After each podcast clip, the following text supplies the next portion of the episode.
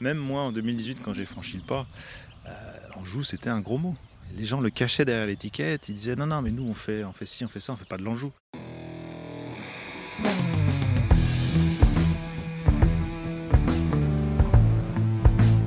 Le vin, le jaja, le pinard, le pif. Il existe une ribambelle de termes pour désigner ce breuvage que nous aimons tant, le jus de raisin fermenté. Et c'est parce que nous l'aimons plus que tout que nous voulons mieux comprendre ce qui fait un bon vin. Cépage, climat et terroir y participent, mais avant tout, il y a la patte des vigneronnes et des vignerons. Je suis Romain. Je suis Florian. Je suis Antoine. Nous sommes trois copains et nous vous emmenons à la rencontre de ces hommes et de ces femmes dans leur domaine pour les interroger sur la magie de leur métier et leur vie au milieu des raisins, des vignes et des barriques. Bienvenue à toutes et à tous dans le bon grain de l'ivresse.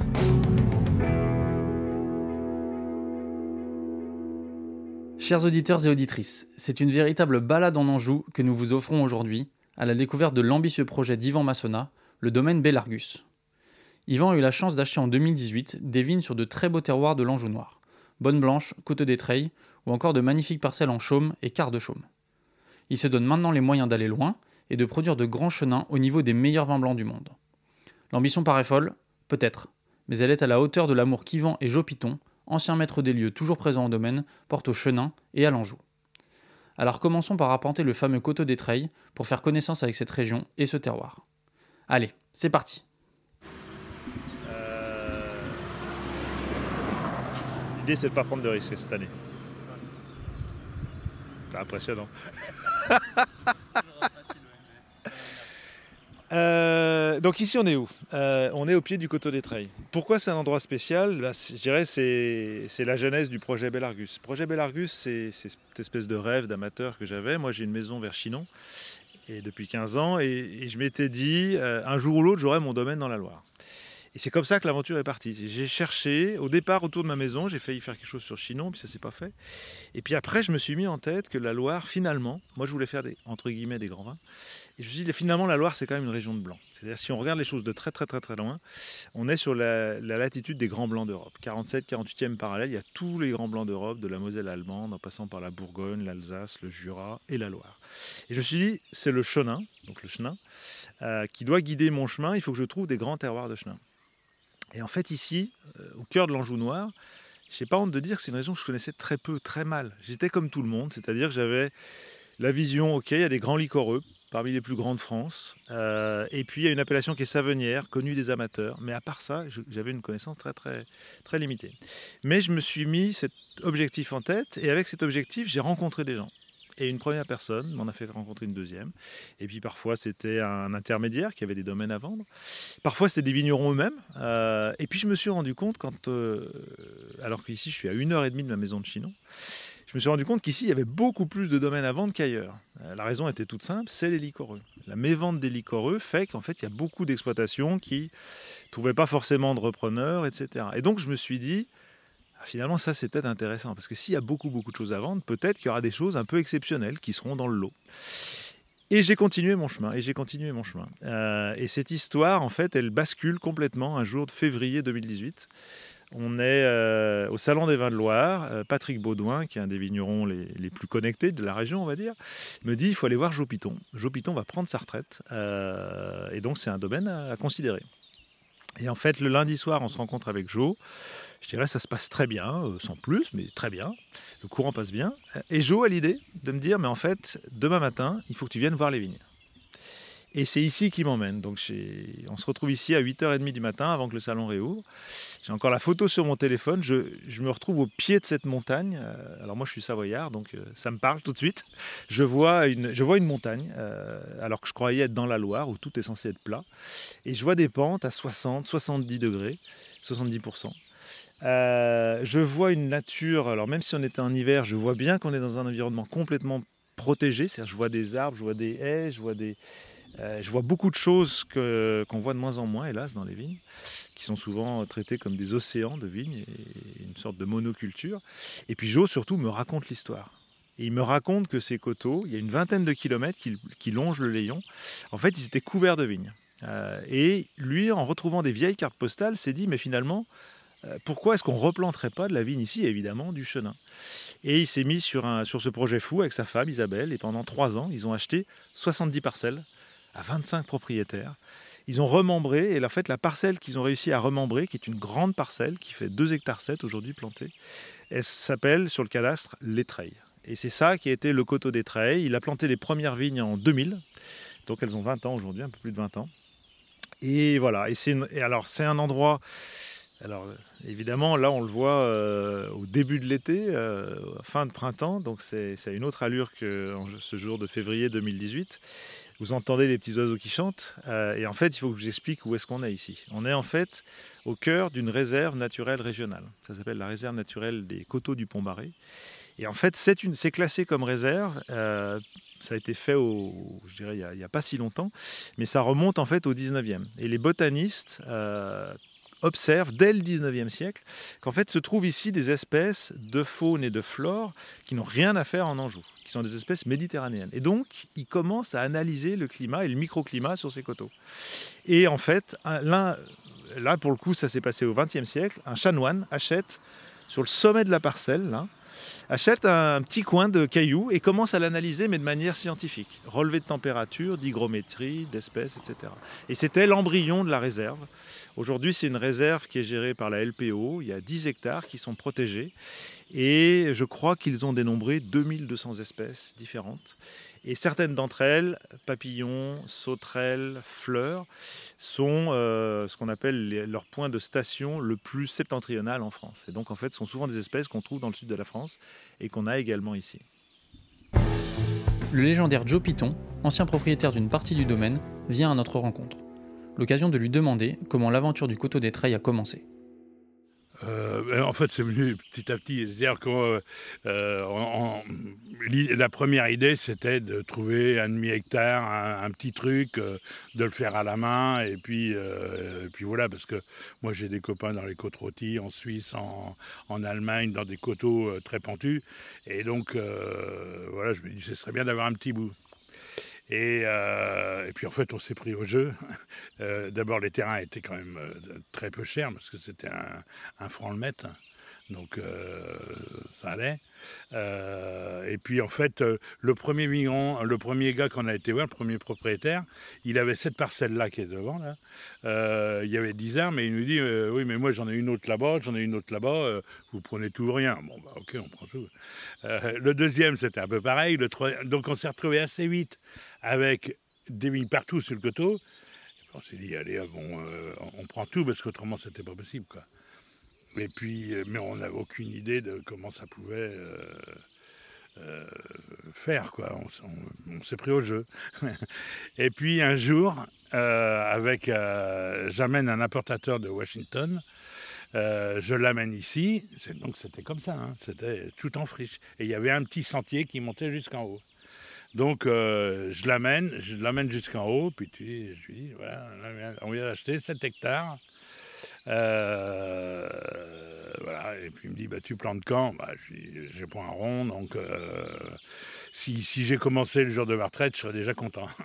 il me dit, mais moi je connais des gens, ça peut intéresser, ils ont du pognon. Et donc il m'a envoyé deux gars. C'était des gars qui, étaient, qui avaient une boîte qui faisait les programmes informatiques pour la NASA du temps d'Apollo et tout ça. Donc ils avaient euh, un peu de sous de côté. et puis ils étaient passionnés par nos vins, par, les vins en général, par nos vins parce qu'ils en buvaient dans les grands restos à Washington. Donc ils connaissaient nos vins. Et euh, euh, à cette époque-là, on commençait à être un peu connus. on avait fait des, vins extraordinaires dans les années 95, 16, 17. Et donc, eux, ça leur a plu. Et donc, euh, ils m'ont dit, bah, te faut combien? J'en savais rien. J'ai dit un million de francs. Euh, j'aurais pu dire deux ou trois. ça aurait été mieux, mais bon. ça nous a permis. Et ce, million de francs, en fait, il nous a permis surtout d'embaucher un mec. Et pendant cinq ans, il y a un mec, il a, il a fait que ça. Euh, son Louis-Marie. c'est lui qui a tout défriché. Alors, après, il y a eu des pelleteuses, il y a eu des. on y allait aussi de temps en temps lui donner un coup de main. Mais euh, voilà, c'est lui qui a permis quand même de, faire ça. Et puis, euh, Et puis voilà. Donc on a commencé la première parcelle là, devant le rocher, c'est en 2000 qu'on a planté. Et on a planté en gros entre 2000 et 2010. Parce que tout ça c'était en vigne avant-guerre. Euh, donc euh, voilà, ça a été abandonné parce qu'après-guerre, il fallait produire beaucoup et à pas cher. Mais comme, comme partout en France. Hein. Donc, euh, donc les gens, ils ont arraché ici, puis ils ont planté des cabernets pour faire des cabernets rosés, parce que c'est ce qu'ils vendaient. bon, mais c'est une autre époque, c'est tout. Hein. On va aller se balader tout à l'heure, vous allez comprendre ce que c'est que de faire de la viticulture là-dessus. Certains qui parlent de viticulture héroïque, vous allez voir ce que c'est que travailler des pentes de 70%. Donc c'est économiquement, ça n'est viable que s'il y a une valorisation à terme. Et c'est un peu la grande inconnue, et c'est un des, un des challenges qu'on s'est donné pour mission de, relever. Quand tu dis valorisable pour le marché, par exemple les trails que tu vas mettre en bouteille bientôt, que tu as élevé pendant euh, pas mal de temps, pendant trois ans si j'ai bien compris. Tu l'estimes à, combien pour que ça soit euh, justement valorisé, justement tout le travail qu'a entrepris Joe? Une des... Alors ça, c'est un point très important, le point des prix, puisque moi je suis, parti un peu sur une, sur une feuille blanche. Euh, et un des constats que j'ai fait au tout début du projet, c'est qu'en fait quand je regardais les grands domaines de Loire, y compris ceux qui produisaient à mes yeux les plus grands vins, etc., j'étais choqué euh, vraiment choqué de voir que l'amplitude entre leur entrée de gamme et leur haut de gamme, entre guillemets, était très très compacte. Il y avait un facteur de 2 à 3 maximum. Et j'ai trouvé ça particulièrement injuste quand on compare à n'importe quelle région française. Et en fait, il y a toujours des facteurs de 5, de 10. Je ne parle pas des régions les plus spéculatives. Et je me suis dit, donc nous, on a la chance d'avoir des grands terroirs. Ils sont tous différents et il y en a certains qui sont très très difficiles. Euh, et donc, quelque part, il faut qu'on mette, une, il faut qu'on mette une échelle. Et c'est comme ça que j'ai construit euh, la gamme des prix des vins. Je vais arriver à la réponse à ta question. Euh, et je me suis dit quel doit être le point d'entrée, quel doit être le point, de, le point minimum pour le, pour le point haut. Et je me suis dit le point d'entrée, euh, sachant qu'on est donc sur un domaine qui travaille, qui est en conversion en biodynamie, qu'on fait des élevages longs à très longs, hein, c'est le minimum chez nous, c'est 13-15 mois d'élevage, qu'on apporte beaucoup de soins à tout ce qu'on fait, etc. Je me suis dit le point d'entrée pour le pour le consommateur final, il faut qu'il soit nettement en dessous de 20, de 20 euros. J'ai choisi 18 euros, qui est notre point d'entrée. Et ensuite, j'ai choisi le point haut en disant c'est quoi le facteur qui me paraît raisonnable? Et j'ai pensé que x5, c'était pas, c'était pas déconnant. Euh, et c'est comme ça que j'ai mis le prix des trails à 100 euros. Euh, et à ce prix-là, évidemment, c'est vrai pour chacun des vins de la gamme. On a une gamme d'une quinzaine de vins, 9 rien qu'en sec. Euh, et pour chacun des vins de la gamme, je veux qu'on puisse comparer dans d'autres régions à prix équivalent et que nous, on soit nettement inférieur en prix ou supérieur en qualité selon comment est-ce qu'on veut le voir. Mais je veux qu'on offre une alternative pour le consommateur qui va chercher des grands blancs de gastronomie. Et je pense que dans notre gamme de, on va dire 20 à 100, euh, on a déjà on ne vole personne très important. Je suis encore dans, la moitié de mon cerveau, je suis encore un amateur, un consommateur. Je déteste euh, de me faire voler en tant qu'acheteur. Donc d'une part, on ne vole personne, vu le travail qu'il y a derrière. Et d'autre part, je pense même que c'est des, des super rapports qualité-prix. Parce qu'aujourd'hui, dans certaines régions, on peut mettre 50, 80, voire 100 euros et avoir des vins qui malheureusement n'ont pas beaucoup d'âme et pas beaucoup de fond. Joe, les vins euh, que tu faisais, toi, euh, sur le coteau des trails, ça faisait déjà partie euh, des meilleurs vins de ta gamme, d'après toi? Ah bah oui, sans, souci, ouais. Et ce, qui est, ce qui est étonnant, c'est que on a commencé à planter en 2000, et déjà en 2004-2005, on a des vins d'un terroir fou et, et qu'on goûte maintenant et qui sont nickel. 10 ans après, 15 ans après. Et voilà. Et, là, bon, les vignes deviennent de, plus en plus vieilles, donc euh, il y a de plus en plus de matière. Euh, maintenant, on a plus de moyens, donc euh, ça compte aussi. Si on veut faire des grands vins, faut faut prendre des moyens, et aussi bien en homme qu'en fût, par exemple, qu'en qualité des bois, en, enfin en qualité de tout. Quoi, et oui, oui, non, mais sans, souci. On le verra à la dégustation tout à l'heure en cave, mais les, les treilles, euh, c'est un terroir unique qui fait un vin unique. Ça donne naissance à un vin qui ne ressemble à aucun des autres du domaine, alors qu'on a la chance d'avoir une vraie, entre guillemets, collection de terroirs, on a une mosaïque de terroirs. Ils sont tous très intéressants, ceux qu'on choisit de faire en parcellaire, mais les treilles, vous verrez, c'est un univers. Euh, et on explique, vous allez, on va se balader et, on va expliquer aussi, vous allez ressentir le lieu, et puis on va parler aussi géologie, parce que la raison pour laquelle je pense les treilles est un supplément d'âme, euh, et vous le verrez à la dégustation de manière très nette, euh, c'est aussi le sous-sol géologique. En fait, l'Anjou noir, c'est un chaos géologique, comme on le disait. C'est-à-dire qu'à l'échelle de 600 millions d'années, il s'est passé tellement de choses avec la dérive des continents, euh, l'émergence de, méga-montagnes, puis la lente érosion, bref, euh, tellement de choses qu'en fait se retrouvent sur la même parcelle, souvent plusieurs éléments géologiques. Sur les traits, on a la chance d'avoir quatre géologies très distinctes, et c'est la seule de nos parcelles sur laquelle on a une telle diversité. On a bien sûr les schistes qui sont le socle de toute la région. On a sur le bas des treilles ce qu'on appelle des grès poudingues. Alors ça, c'est des choses qu'on a sur d'autres terroirs qu'on fait en parcellaire. Et c'est des roches, c'est des conglomérats de roches. C'est des roches très très denses qui sont très chaudes. Voilà, et qui, euh, qui donnent une espèce de structure et d'ampleur au vin. On a sur le sommet des treilles une roche qui n'a rien à voir, qui est une roche magmatique. En fait, c'était une éruption volcanique sous-marine il y a 420 millions d'années qu'on appelle la spilite, une roche très très dure et qui donne là aussi euh, des vins avec un caractère très, très spécifique, très ciselé. Et on a même sous forme de lentilles, euh, en fait des lentilles de calcaire. Or, ici, on est en Anjou noir, on est sur les schistes, on n'est pas censé avoir de calcaire. Alors, bien sûr, ce n'est pas le calcaire euh, du Saumurois, c'est un calcaire plus ancien, c'est du Dévonien, c'est 400 millions d'années, donc c'est un calcaire qui est blanchâtre, mais qui est très solide, et qui là aussi apporte la complexité. Et on l'a sur toute cette faille qu'on appelle la faille du Layon, hein, qui est sur une bonne vingtaine de kilomètres, et sous forme de lentilles. Et, les treilles euh, qu'on fait, qu'on vinifie en une seule parcelle, c'est l'assemblage de toutes ces roches. Et je vous rappelle qu'avec les pentes qu'on a, ça veut dire qu'il n'y a quasiment pas de sol. Hein. Les vignes sont plantées directement sur la roche. Parfois, il y a 10 cm, 20 cm, mais elles sont tout de suite en contact. C'est pour ça que même les jeunes vignes, en 2004, 2005, hein, elles avaient déjà donné, parmi leurs premiers jus, il y avait déjà une, intensité qu'on retrouve 15 ans plus tard, euh, puisqu'elles étaient directement en contact avec cette roche-mère. Puisque tu dis que c'était directement en contact avec la roche, là, euh, Joe, quand vous avez, euh, quand as replanté ça, est-ce que tu pourras nous raconter comment ça s'est passé de replanter des vignes sur de la roche directement? Ça a dû être une. Ah oui, c'était. Euh, on a, bah, ça se fait pas mal à la barre mine hein, pour faire le trou, parce qu'il y a des endroits c'était que du caillou, que du caillou. Vous verrez sur le haut, la, la, spilite là, c'est que du caillou. Et euh, bon, c'est pas parfait. Hein. Euh, on, a fait des erreurs.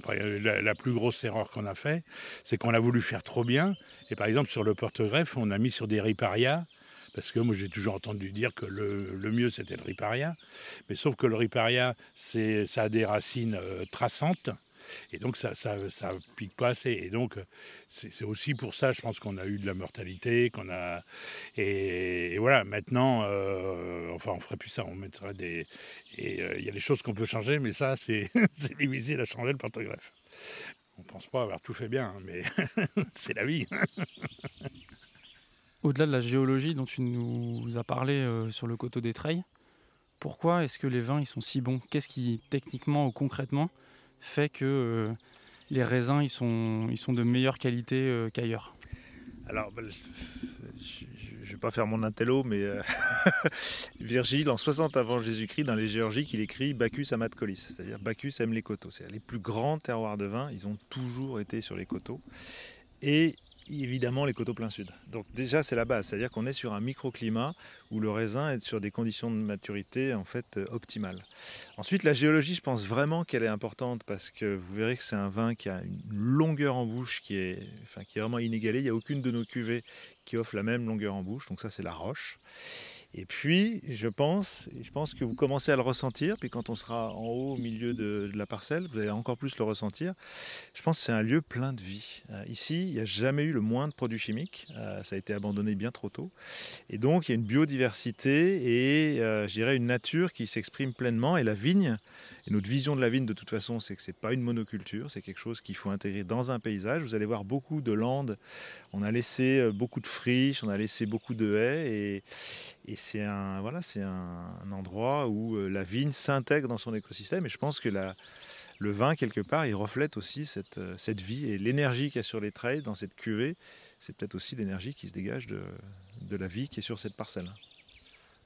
Et partant de ce raisin d'exception, comment tu élabores, euh, ou comment vous imaginez, vous en tant qu'équipe, l'élaboration du vin à partir de ce raisin? Parce qu'il y a un élevage beaucoup plus long sur les treilles. Alors, nous, clairement, d'une manière générale, euh, tout se passe, enfin, l'essentiel se passe à la vigne. Et notre, notre, euh, notre, travail en cave, il doit être le moins interventionniste possible. Donc, les, les treilles, c'est pas différent de toutes les autres cuvées. On expliquera peut-être tout à l'heure quand on dégustera, mais on a des vinifications très naturel, le plus simple possible.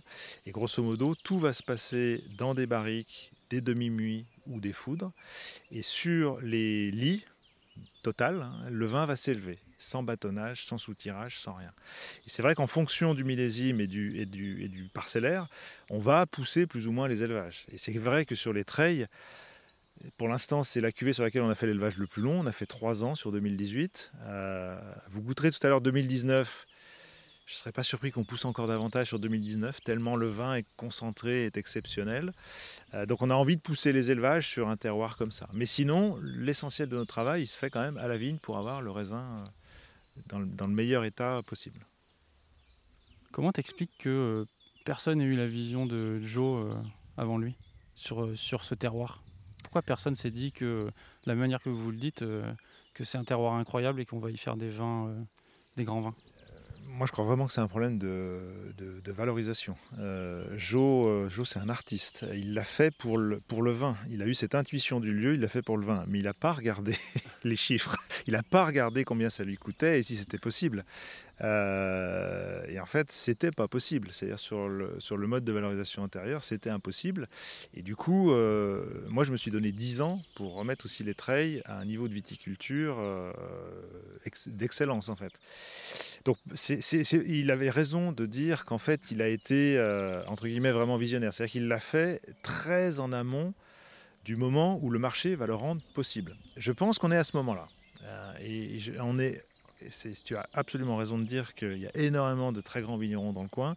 On est entouré de gens et on est entouré de tellement de gens qui font des grands vins qu'en fait le marché est en train de réaliser que bah oui, l'Anjou est une des grandes régions viticoles euh, françaises, certainement de la Loire.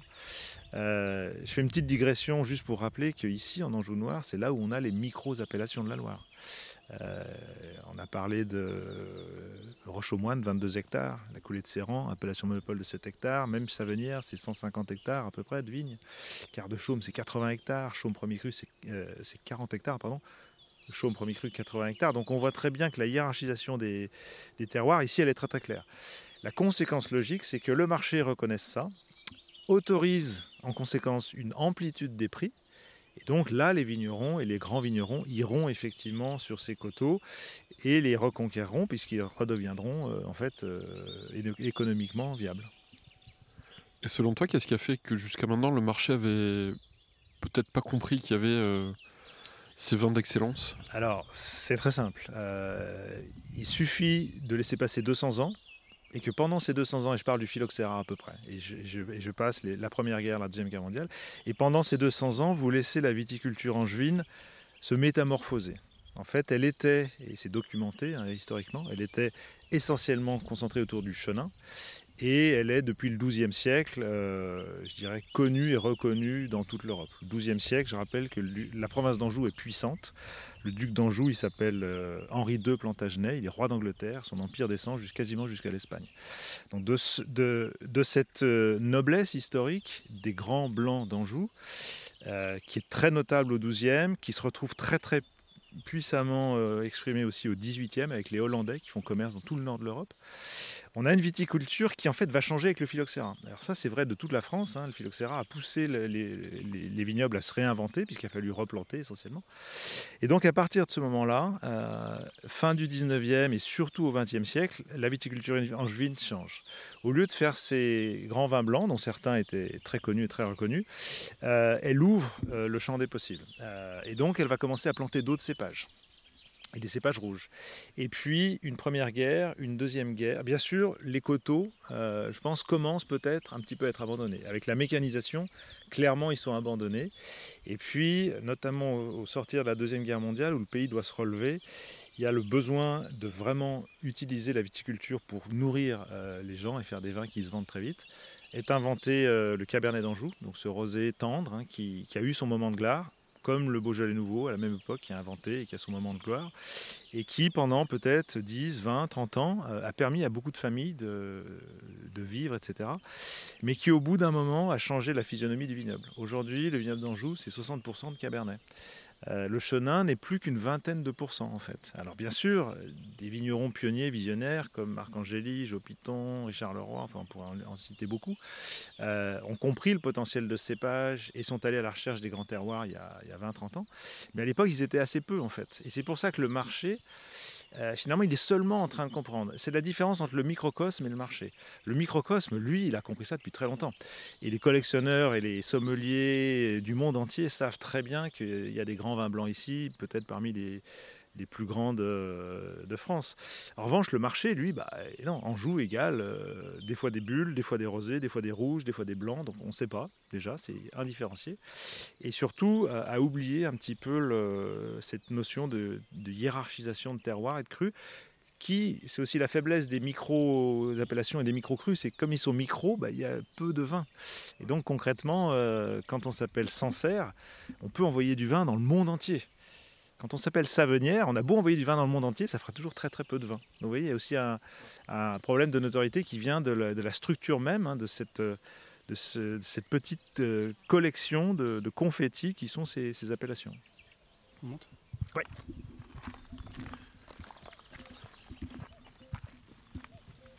Le premier qui boit un Belargus, il boit gratuitement à midi. C'est la pleine, euh, c'est la pleine période là. Ouais, ça commence euh, avril, fin avril, euh, et puis ça va jusqu'à fin septembre. Après, on en voit, c'est à peu près, là c'est vraiment la période où on est à peu près sûr d'en voir. Ah, donc vous voyez là tous les éléments en pierre sèche, là-haut les murs, etc. Tout ça, c'est des choses qu'ils ont retrouvées. Vous verrez tout à l'heure, on va, avoir des cabanes, etc. Alors faites gaffe de ne pas glisser, c'est peut-être mieux de marcher un petit peu sur les zones où il y a de l'herbe. Euh, en fait, de tout temps, l'homme a travaillé ses coteaux et donc s'est fait des petites cabanes, des petits murets, des petites restanques, des petits escaliers.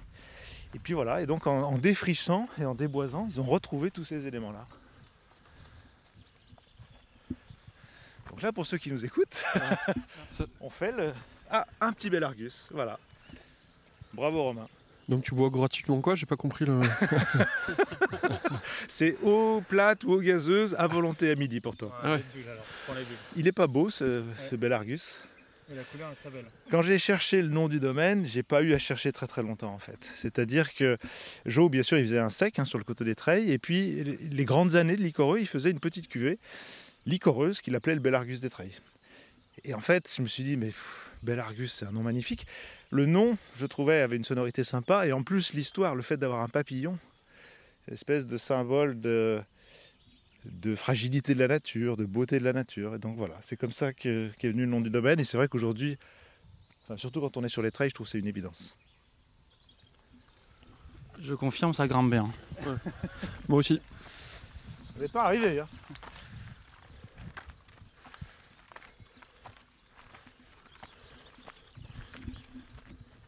Là, enfin, on voit même pas le bas, de, la parcelle.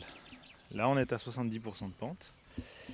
Euh, ça permet aussi de voir, vous voyez un petit peu, le, là aujourd'hui, vous voyez chaque pied droit avec un tuteur. Euh, on a commencé à complanter, etc. C'est le travail de restructuration dont je parlais tout à l'heure.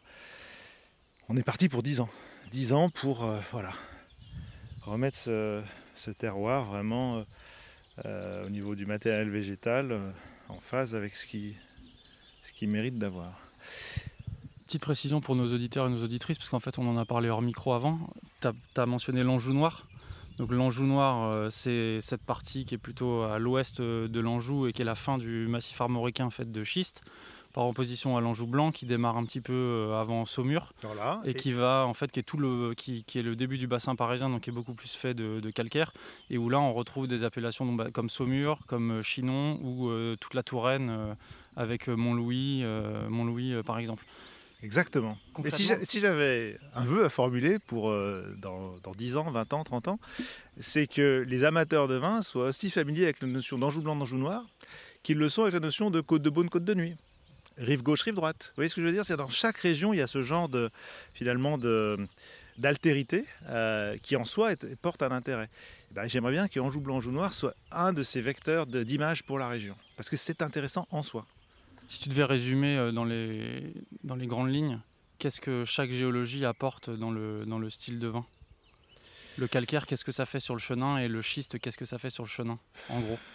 C'est quand même très difficile de, schématiser. Euh, je pense que le, schiste va faire des, chenins qui vont être naturellement un peu plus structurés, euh, naturellement un peu plus épaulés.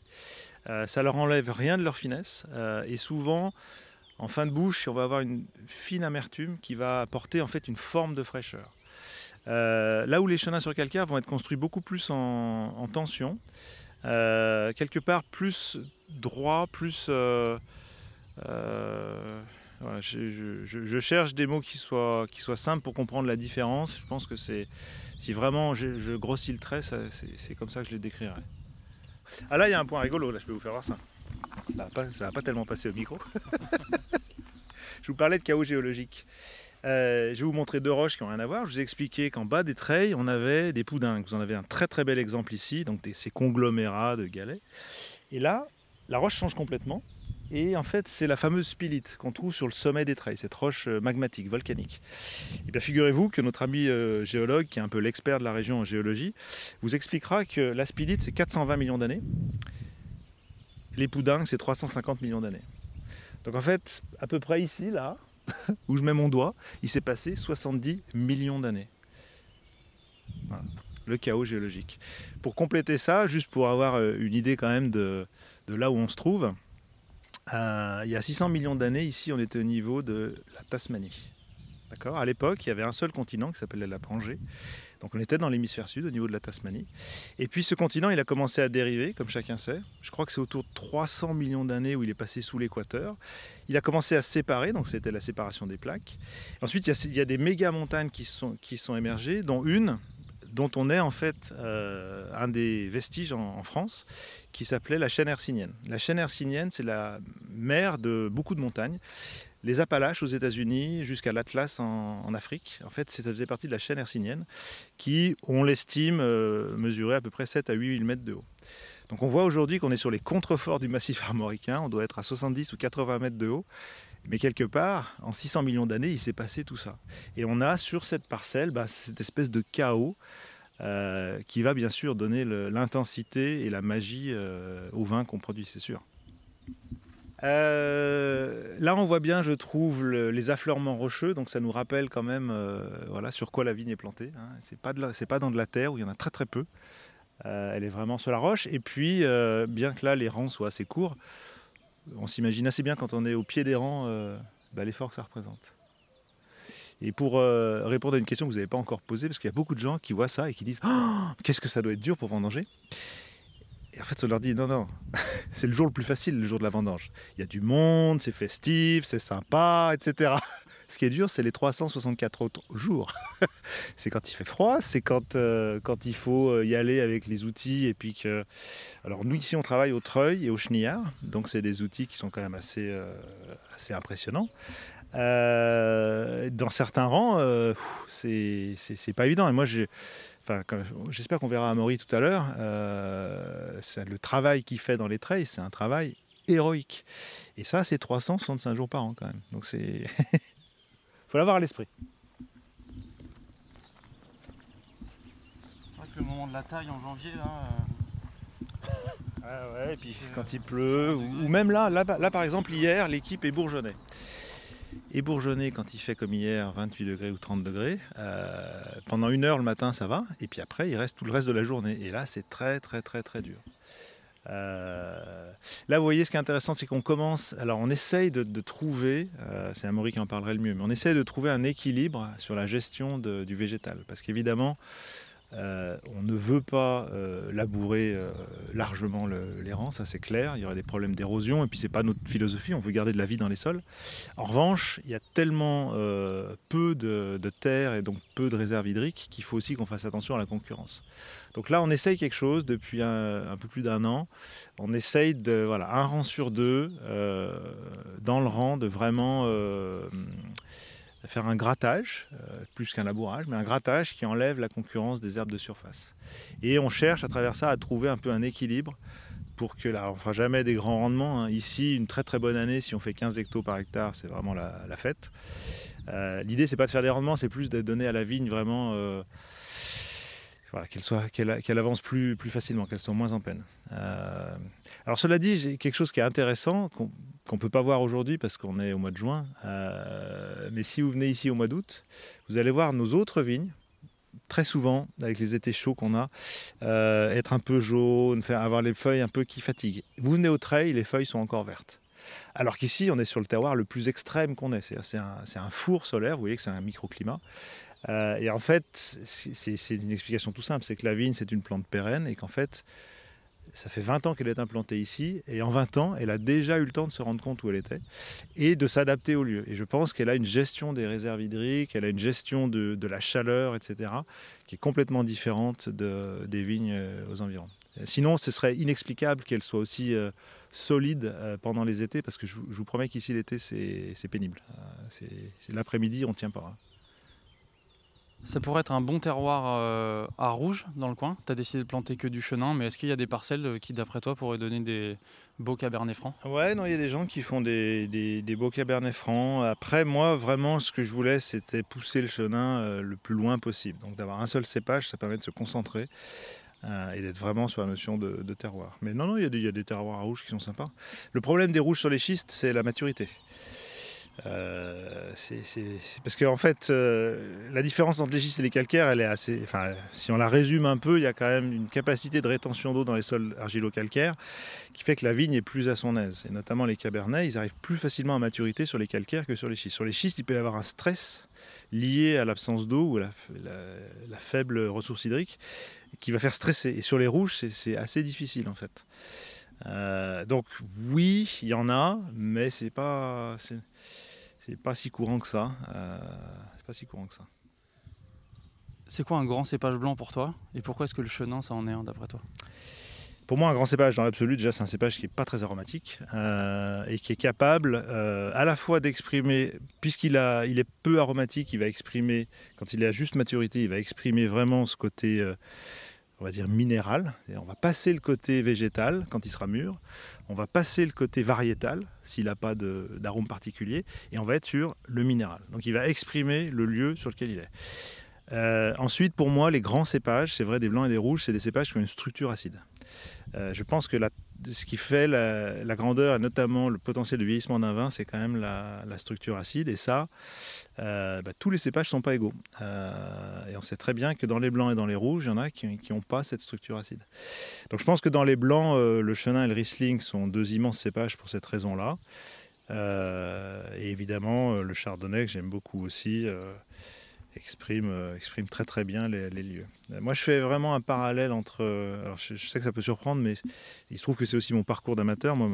Ma passion, elle est née en Bourgogne, et donc j'ai une vraie passion pour le Pinot Noir. Et je fais un parallèle entre le Pinot Noir et le Chenin Blanc, c'est-à-dire que c'est deux cépages qui supportent absolument pas la médiocrité. S'ils sont en sous-maturité, ou pire pour le Chenin en surmaturité, ils sont quasiment imbuvables de mon point de vue. Ils n'ont aucun intérêt. Ils sont... Par contre, quand ils sont sur le fil, et notamment quand ils sont en limite septentrionale, c'est souvent ça la clé quand même, quand ils sont sur le fil, euh, alors là, c'est des cépages magiques. Et là, le cépage et le terroir rentrent, c'est un gros mot, mais rentrent en vibration, pour moi, en tout cas en résonance. Et il n'y a pas mieux pour exprimer un terroir que ce genre de cépage. Mais encore une fois, il faut des conditions géographique, je pense qu'il faut être en limite septentrionale, et de culture, c'est-à-dire qu'il faut euh, bah, des rendements maîtrisés, euh, il faut une juste maturité. Hein. donc c'est facile à dire, c'est difficile à faire d'être sur cette maturité, tac. Euh, et c'est ça qui fait que le chenin, pour moi, est un, immense cépage. Voilà, là vous voyez, on, est, on vient de passer une parcelle qui est en gobelet, et puis on voit, elle reprend là-bas, et puis entre les deux, ben, il y a une bande qu'on a laissée volontairement en friche. Et ça, c'est le paradis des insectes, des oiseaux, des papillons. Et donc ça veut dire que toute la chaîne alimentaire est respectée. Et donc ça veut dire par exemple que les chauves-souris vont aussi venir ici. Euh, et les chauves-souris, comme vous savez, c'est très important comme auxiliaire de culture pour détruire certains nuisibles, etc. Et c'est toute cette chaîne euh, qu'on est capable de préserver ici, puisqu'en fait, tout est possible. Vous voyez, il y a des arbres, il y a des... on n'est pas encore une fois dans cette, dans cette vision euh, monoculture de la vigne. L'ascension des treilles est moins exigeante que celle du Ventoux, mais tout de même, elle nous a donné faim et soif. C'est l'heure d'une pause déjeuner bien méritée en compagnie de l'équipe Bellargus. On retrouve ensuite Yvan, bien au frais, dans le chai du domaine. À quel moment tu t'es senti vigneron? Alors je dirais que c'est assez simple euh, et c'est facile à s'en souvenir. Euh, l'année 2018 pour moi c'est l'année de la bascule quelque part. Euh, il y a les six premiers mois de l'année, on va dire, où même si de facto je suis en train de devenir vigneron, j'en ai pas vraiment conscience. Euh, et là ça se fait un peu comme dans un film, c'est-à-dire c'est quand je refais le film à l'envers d'ailleurs je me dis mais quelle chance j'ai eu. Donc je, fais affaire avec Joe très très vite, euh, février, mars 2018. J'arrive à trouver l'accord qui permet de racheter les quarts de chaume. Aujourd'hui, la moitié des vignes du domaine sont sur quarts de chaume, donc j'achète une grande partie de l'appellation. Et puis à l'été 2018, j'arrive même à mettre un pied sur Savenière, qui est une appellation très difficile. Donc tout ça s'enchaîne, un peu comme par magie, je ne sais pas exactement comment. Le 5 septembre, on passe chez le notaire, et le 10 septembre, on coupe du raisin. Donc en fait, à partir du 10 septembre, là pour le coup, je suis vraiment euh, vigneron parce que je ressens la pression des choses. Euh, Joe très vite me met en situation. Il me dit maintenant, Yvan, c'est à toi de prendre les décisions. Donc moi, je peux te donner des conseils, je peux te dire ce que je pense, etc. Mais c'est toi qui dois faire les décisions. Et il m'a poussé un peu dans mes retranchements. Je me souviens très bien de décision d'une cuve. Je me souviens très bien. Il dit voilà, est-ce qu'on décuve aujourd'hui ou demain ou après-demain? À toi de choisir. Si on le fait aujourd'hui, c'est ça. Telle est la conséquence. Si on le fait demain, ça fait ça, etc. Et, euh, et voilà. Donc de facto, je me suis senti vigneron dès la première vendange, qui est 2018. Et, et voilà. As parlé, enfin t'as parlé de quart de chaume là, donc qui représente à peu près la moitié des vignes euh, du domaine. Euh, c'est un sujet qui m'intéresse. La, la première fois qu'on que j'ai été en contact avec toi et puis avec euh, le domaine, c'était à Paris. Et tu as mentionné le fait que tu avais été nommé ou élu coprésident de l'appellation quart de chaume. Et tu as notamment parlé du fait que le cahier des charges avait été modifié au milieu des années euh, 90, si je ne me trompe pas, pour euh, pour euh, ne- n'accepter que les vins euh, moelleux ou liquoreux. Mhm. Et tu as l'ambition de faire Alors, remodifier ce les cahier des vignerons de charges. l'appellation, Voilà. effectivement, nous ont donné le mandat à travers un vote très très large, à 88%.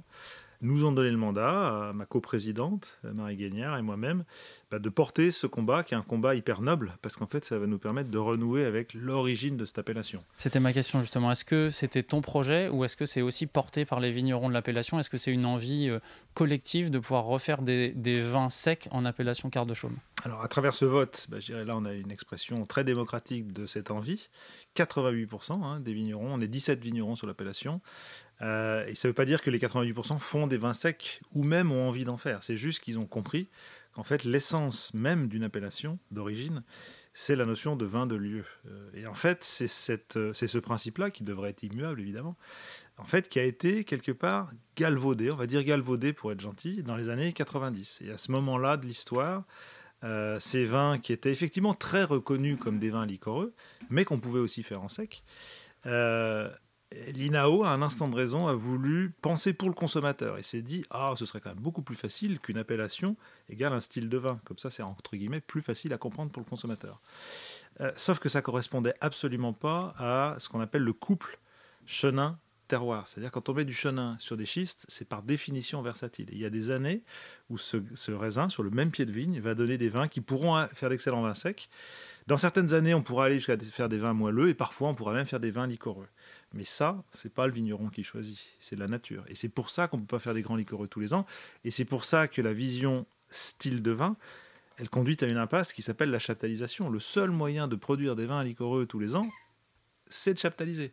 Et évidemment, sur des grands crus euh, de liquoreux comme ça, c'est c'est une hérésie de le faire. Donc en fait, en 96, effectivement, le cahier des charges a été réduit. Il faut savoir que il y a beaucoup d'autres appellations dans la Loire euh, où le chenin est resté dans son appellation comme un cépage sur un lieu et on peut l'exprimer en sec, en demi-sec, en moelleux, en liquoreux. Vouvray, Montlouis. Et puis, c'est moins connu, mais également Savenière. En fait, à la même époque, c'est assez, assez, rigolo, parce que c'est une histoire quand même assez récente, la présidente de l'appellation de Savenière, elle, elle s'est battue face à l'INAO. Elle a tenu tête à l'INAO pour pouvoir conserver la possibilité de faire des Savenières secs, Aujourd'hui, tout le monde connaît le savenière sec, mais aussi les savenières doux, parce qu'elle savait très bien que si on remonte un peu dans le temps, euh, du temps où les vins, les vins doux étaient à la mode, savenière se faisait essentiellement en vin doux. Et évidemment, la possibilité de faire les deux, c'est une possibilité qui est, encore une fois, qui est intrinsèque à nos vins de, de chenin sur, les schistes. Il faut, il faut consacrer cette versatilité si on veut comprendre le couple chenin-terroir euh, de schiste. Euh, donc voilà, voilà le combat qu'on va mener. Euh, alors, euh, je, ça va pas être un scoop. Ça va être un long combat. Ça va être un combat compliqué. Il faut se frotter à l'INAO maintenant, c'est ça? Voilà, ça va être un combat compliqué. et quelque part, on n'est pas pressé. Par, en revanche, on est très convaincu et on va, et on va, pousser, on va pousser ça. Aujourd'hui, on est une bonne demi-douzaine de producteurs de vins secs sur l'appellation Quart de Chaume. Euh, alors il y a Quart de Chaume qui fait 40 hectares sur le, bas du coteau, et puis au-dessus il y a Chaume qui fait 80 hectares. Donc l'ensemble de ce qu'on appelle la butte de Chaume, qui fait 120 hectares, euh, il y a de plus en plus de gens qui font du sec. Hein. Et on a même un, projet, quand on euh, englobe l'appellation Chaume, premier cru, on a un projet qui s'appelle Ronceret, qui est un projet qui est plus ancien, qui a 5 ou 6 ans déjà aujourd'hui, et qui permet de... Enfin qui permet qui consiste à appeler ronceret, je vais expliquer ce que veut dire ce mot dans un instant, qui permet d'appeler ronceret les secs qui sont faits sur, toutes les, sur les deux appellations, chaume et quart de chaume. Euh, et avec, avec l'idée de faire de ronceret un cru de l'appellation régionale Anjou. Euh, parce qu'on a également, en parallèle des discussions de quart de chaume, on a également un projet pour consacrer des crus de l'appellation Anjou. Donc par exemple Bonne Blanche, que vous connaissez, on a vu tout à l'heure les Bonnes Blanches, il y a un projet pour que Bonne Blanche soit un cru de l'appellation Anjou. Même titre que les Treilles pourraient devenir un cru de l'appellation Anjou, Ronceret pourrait devenir un cru de l'appellation Anjou, puis il y en a d'autres, euh, des projets comme ça. Euh, alors, ça me permet de rebondir aussi sur le nom Ronceret et puis l'histoire de cette appellation Quart de Chaume, parce qu'elle est, elle est assez méconnue du grand public, puisque c'est des vins liquoreux, et parce qu'il y a très très peu de vins. On parle de 40 hectares de vignes, donc c'est vraiment rien du tout à l'échelle des appellations françaises. Euh, c'est une appellation incroyable. Euh, en fait, c'est mille ans d'histoire. Euh, les vignes de. Donc, Chaume, c'est un petit hameau sur ce coteau qui se jette dans le Layon, qui est exposé plein sud. Et autour du hameau, il y avait des vignes, et j'ai envie de dire, de tout temps, il y a eu de la vigne. Je pense que très tôt, l'homme y a mis la vigne parce qu'il a vu que, voilà, quand on est plein sud, avec des vents, comme l'a expliqué Adrien tout à l'heure, les brumes du Layon, on fait des très très grands vins blancs. Euh, au XIe siècle, l'abbaye du Ronceret est propriétaire des vignes. c'est une abbaye d'Angers, c'est une abbaye de, de Monial, euh, donc des femmes. Et l'abbesse, euh, comme c'était d'usage au Moyen Âge, se fait payer. C'est pas elle qui fait le vin, évidemment. Elle se fait payer, en revanche, un fermage qui vient du meilleur quart de la récolte. Et en fait, ce qui aujourd'hui sur le cadastre est une parcelle qui s'appelle l'écart, c'est en fait la plus belle parcelle du coteau. Elle est à mi-coteau, elle est plein sud. Et c'est celle qui a donné le nom euh, à l'appellation. Et les quarts de chaume sont devenus célèbres. Et c'était il y a mille ans. Quel est selon toi le potentiel euh, du terroir quart de chaume pour les vins secs? Et par ricochet, quel sera le potentiel des vins secs que vous ferez sur le, les quarts de chaume? Alors nous, c'est vraiment le, c'est le cœur de notre gamme. Hein. On a la moitié de nos vignes sur, cette, euh, sur ce terroir, 12 euh, sur les 24 hectares. Euh, alors moi, je pense que, enfin, quand je dis je pense, on a quand même un petit peu de recul puisqu'on a nos premiers millésimes, dont le 2018 qui est en bouteille depuis maintenant plus d'un an, et on voit la réaction des clients, du marché, des amateurs. C'est un terroir qui plaît beaucoup en sec. en fait, ça plaît beaucoup parce que c'est des vins assez identitaires. C'est-à-dire, ça ne ressemble pas. Déjà, ça ressemble à aucun autre de nos vins et ça ressemble pas aux autres chenins de Loire. On a, les gens ont pour les gens qui connaissent le chenin de Loire, ils ont une, certaine image qui est souvent une image relativement tendue, relativement euh, voilà sur la vivacité, sur l'acidité, etc. Et puis là, ils sont face à un vin qui, qui les déconcerte parce qu'il est tout en amplitude, tout en charme, tout en rondeur. Il vient vous caresser comme ça. Il a ce côté charmeur qu'ont les grands liquoreux, sauf que c'est un vrai vin sec, avec 0 g de sucre et avec une finale très sapide et très saline. Et en fait, je pense que ça, ça plaît beaucoup. Euh, et je pense même que ce type de vin euh, son préfigure peut-être les vins qui seront à la mode dans, quelques années. Parce que les modes dans le vin, comme dans tous les autres domaines, elles changent, elles évoluent.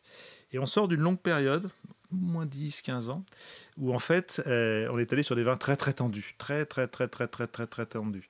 Et, euh, beaucoup de sommeliers, beaucoup de dégustateurs se sont, euh, désolé pour le bruit, se sont passionnés pour ces vins ultra tendus. Et je pense que le consommateur, il est en train de dire, bah oui, c'est bien. de temps en temps, c'est sympa, un petit coup de trick, un petit Et puis des fois, c'est bien d'avoir un petit peu de voilà d'amplitude, de, charme. Et c'est ce que le terroir de Quart de Chaume offre, mais par défaut. C'est-à-dire, c'est même sur notre cuvée qu'on appelle Ronceret, qui est une cuvée relativement euh, euh, consensuelle, qui est relativement simple, euh, par opposition à d'autres parcellaires qu'on fait qui sont beaucoup plus pointus sur Quart de Chaume. même celle-ci, elle, voilà, elle a un côté un peu charmeur, sympa. Et, ça, je pense que c'est des vins qui, vont plaire. Donc les secs de Quart de Chaume, pour moi, c'est évidemment, ça fait partie de l'avenir de cette appellation.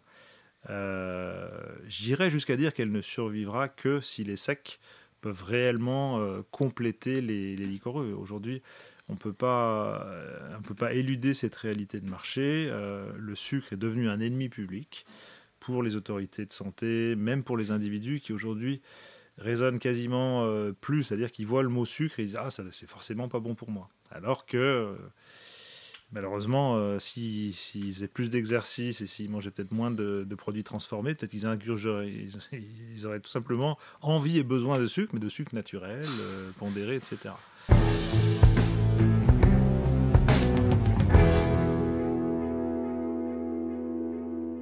Cette idée de sec sur les cartes de chaume, là, tes petits copains euh, des autres appellations, comment est-ce qu'ils accueillent euh, cette idée? Est-ce qu'ils vous voient comme une forme de concurrence qui va venir euh, Non. Ils ont une quantité des secs un peu plus sur le marché ou est-ce que c'est accueilli favorablement? Non, non, bah, il faut. Si on prend un peu de recul, je vous rappelle, le Chenin maintenant c'est une vingtaine de pourcents d'encépagement, donc des vins blancs secs, c'est loin d'être la majorité des vins produits en Anjou, c'est même plutôt une minorité. Et on est plutôt dans une, dans une, une, une, émulation permanente euh, entre les différents secs, c'est-à-dire entre Savenière, Roche-aux-Moines, Quart de Chaume, Chaume, euh, les Anjou, dans tous les fameux crus ou les projets de crus, genre Bonne Blanche, etc. Non, et on pense, il y, a pas mal de, collectifs dans la région, et c'est clairement plus il y aura de vins de crus, de lieux identitaires, plus la région sera reconnue. Donc on est tous dans le même bateau de ce point de vue-là. Tu parles de collectif justement, ça joue collectif dans la région euh, globalement ou pas?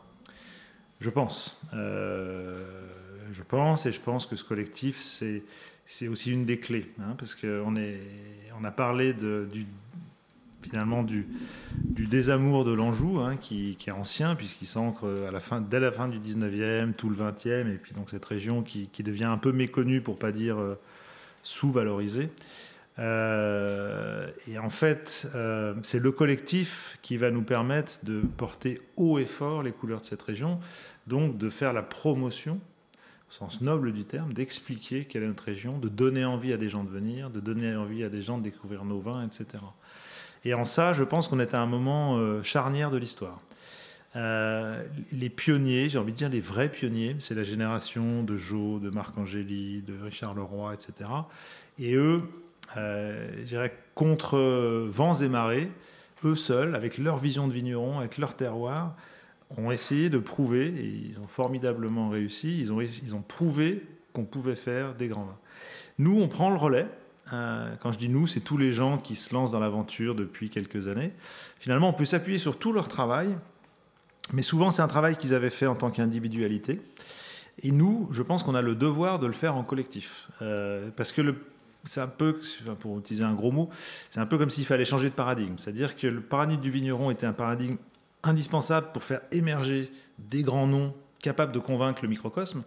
Mais maintenant, ça ne suffit pas. Il faut passer sur le paradigme des terroirs. Ce qui va intéresser le marché, c'est de voir la Loire, et l'Anjou en particulier, comme une somme de terroirs.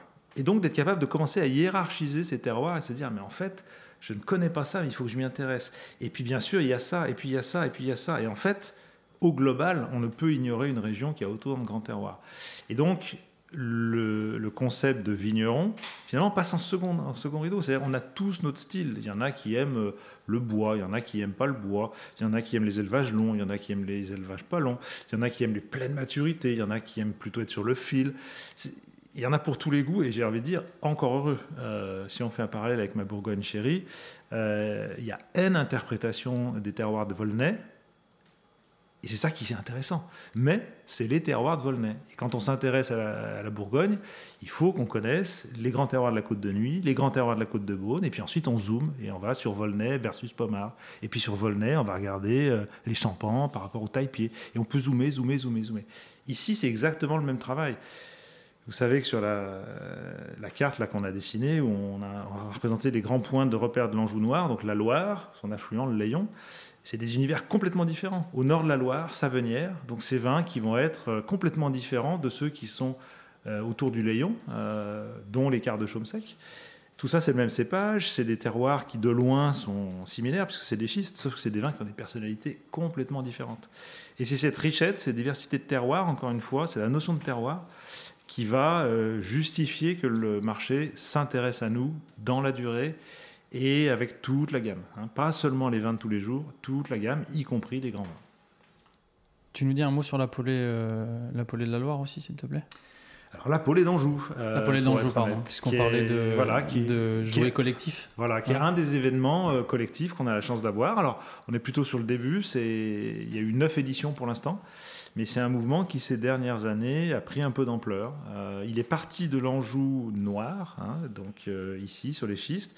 Et puis en 2019, on a réussi à intégrer nos amis du Saumurois, donc l'Anjou blanc. Et puis en 2020, malgré la pandémie, on a réussi à faire ça. Alors il n'y a pas eu d'événement vraiment euh, en tant que tel, mais par contre, l'association a permis l'adhésion d'une troisième, d'un troisième groupe en fait de vignerons euh, sur Bourgueil et Saint-Nicolas de Bourgueil. Euh, et on a utilisé un petit clin d'œil à l'histoire puisque jusqu'à la Révolution française, Bourgueil faisait partie de la province d'Anjou. Et donc on a donc ce collectif de vignerons, c'est que des vignerons bio.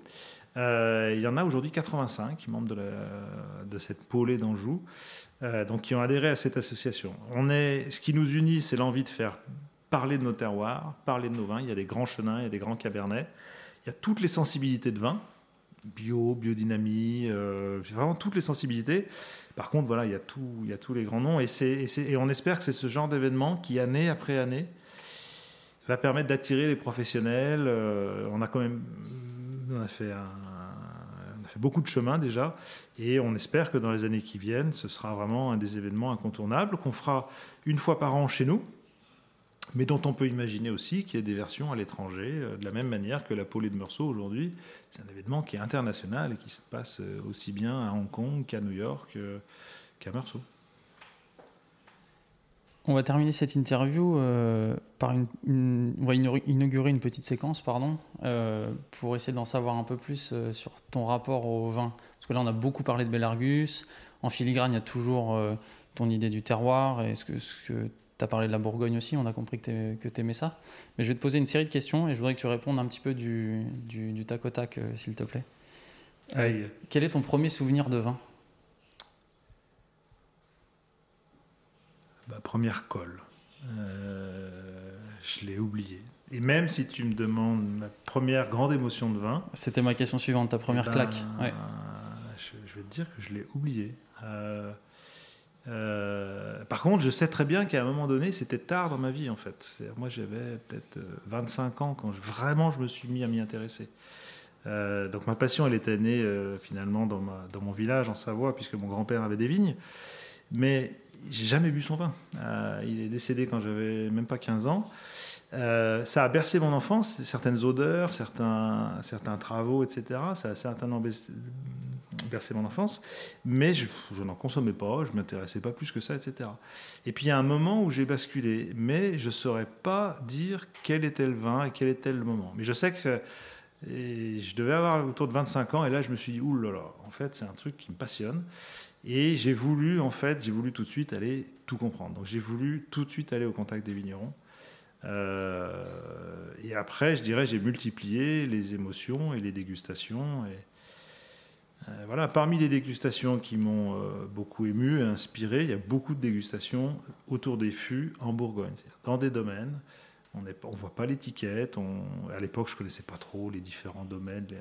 Mais par contre, j'étais euh, emmené dans, dans ce parcours et puis j'étais absolument bluffé de voir un seul cépage, le pinot noir, donner des, d'une barrique à l'autre sur la même année, avec la même équipe, des terroirs qui étaient probablement distants de quelques centaines de mètres ou quelques kilomètres, de voir des vins aussi différents. Ça, ça m'a vraiment fasciné. Ton plus grand souvenir de vin? C'est pareil, c'est une question, euh, pour le coup, euh, on me l'a déjà posée et ça, je refuse de répondre. Euh, j'ai eu tellement d'émotions. Et si j'en prenais un, tout de suite, je regretterais de l'avoir pris, en fait. Mais je, suis désolé, hein, je, vais, je vais essayer de ne pas éviter toutes tes questions. mais non, Un cépage que tu adores Ça, sans aucun doute, le Pinot. Un cépage que tu détestes Le Merlot Oups, c'était un peu évident. Non, que je déteste, non. Après, j'aurais pu dire le Sauvignon si j'avais été méchant, mais non, non, non. Après, non, franchement, je déteste aucun cépage. Ils peuvent tous être excellents, mais il y en a qui nécessitent vraiment des grands, grands talents de vinificateurs et des, grands terroirs. Une appellation méconnue que tu aimes, méconnue du grand public, mais dont tu voudrais parler, hors, Loire euh, Le Cerdon, les vins du budget. du budget. Ça, pour le coup, c'est mon enfance. Et euh, dernière question ton, de cette séquence, ton dernier coup de cœur Viticole. Ouais, en vin, ouais. Euh, bah tiens, ça va, parce que moi je, collectionne depuis très très très très longtemps. Et en fait, euh, je n'avais jamais goûté Salon. D'accord, c'est comme ça. J'avais jamais goûté, j'avais jamais eu l'occasion. Et j'ai eu la chance récemment euh, de déguster Salon 2002 et bah là, c'est rentré directement dans mon panthéon des vins. ouais, ça vaut le coup. C'était extraordinaire, extraordinaire. Donc dernière question maintenant, et c'est pas une colle, promis. Est-ce que tu es heureux de ce que tu fais? Plus qu'heureux. Euh, je pense qu'il y, a des adjectifs de la langue française qui sont, qui sont un peu trop. Euh, c'est des mots valises. Euh, je suis plus qu'heureux. Suis, ce que je suis en train de réaliser à travers Belargus, c'est un rêve. Et, réaliser ses rêves, c'est un truc que je conseille à tout le monde parce que c'est, difficile d'oser. Hein. Quand il a fallu sauter dans la piscine, heureusement que j'ai pas trop réfléchi parce que si j'avais réfléchi, jamais j'aurais fait ça. Et par contre, j'ai sauté, et depuis, donc, euh, depuis 2018, c'est vrai que ma vie est remplie de quelque chose de supplémentaire, quelque chose qui est vraiment... Et c'est sur tous les plans, hein. c'est sur le plan humain, ça m'a permis de faire des rencontres extraordinaires. Bon, je travaille avec une équipe qui est géniale, euh, vraiment géniale. J'ai cette relation euh, quasi fusionnelle avec Jo qui, qui, m'apporte beaucoup, qui me nourrit également. Il ne faut pas oublier que j'ai côtoyé mes idoles. J'arrive aujourd'hui à, échanger de manière toujours très modeste évidemment, mais je côtoie des gens qui étaient des idoles pour moi. Et, en ça, euh, je suis plus qu'heureux, je suis euh, épanoui, je suis et je sais que ça va me nourrir, euh, je dirais, jusqu'à la fin maintenant, parce que maintenant c'est une quête. le vin, c'est vraiment quelque chose qui apprend l'humilité s'il y avait besoin. et tout est lent, tout est long, donc je vais en profiter pendant très très longtemps, et donc je suis très très heureux. Merci Yvan. Merci à vous deux, c'est top. Et euh, Merci bah, pour l'accueil et pour la découverte. Toujours à très bientôt. Salut.